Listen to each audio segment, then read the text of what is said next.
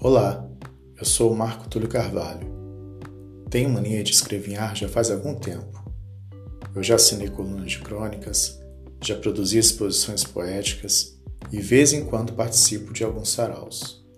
Nesse momento que atravessamos, os sentimentos abrigados são tantos que não cabe mais um papel. Então é o seguinte: aqui você sempre vai encontrar podcasts em forma de crônicas e poesias. Vem comigo? Ah, e se curtir, compartilhe. Vamos espalhar poesia em meia pandemia. Abraços meus.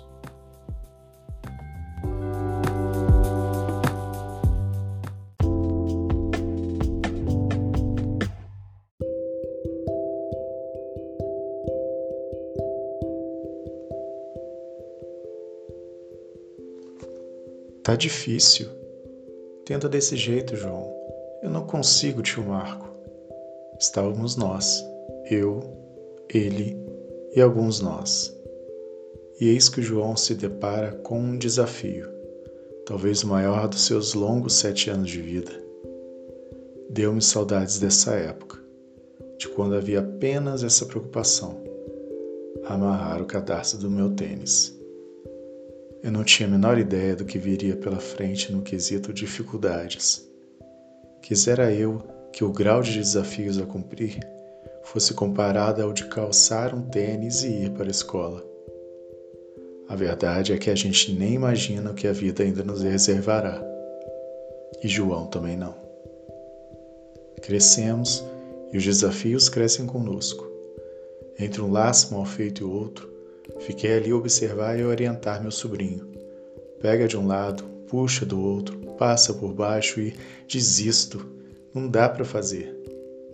Tento estimulá-lo, mostro os dois modos para se amarrar o danado do cadarço. Tadinho, quanta dificuldade. Por fim, eu mesmo resolvo o grande desafio. Pronto. Mas nem sempre será assim. Nem sempre encontraremos alguém disposto a nos ajudar e resolver os nossos problemas. Sozinhos, teremos que ir adiante desfazendo os entrelaces que encontrarmos pela frente. Não é fácil. Aliás, como costumam dizer, e quem disse que seria fácil? Injustos, improváveis, complexos, mas o que seria da vida sem desafios? Ignorar a existência definitivamente não facilitará na resolução deles coragem. É preciso coragem. Estejamos preparados ou não, desafios sempre estarão ali, logo adiante, a nos esperar, testando nossos limites, pondo em questão os conceitos pré-estabelecidos e forçando o amadurecimento. Que nunca nos falte sabedoria para desatar os nós dos nossos desafios diários dedicação para criarmos importantes laços e força ao amarrarmos a nossa história sem tropeços desnecessários. Algum tempo depois, tio Marco, olha, o que foi, João? Aprendi a amarrar o cadarço. Respira aliviado e feliz. João conheceu a persistência.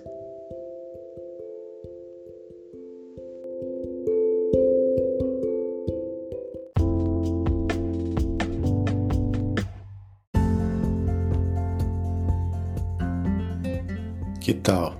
Gostou? Deixe suas impressões.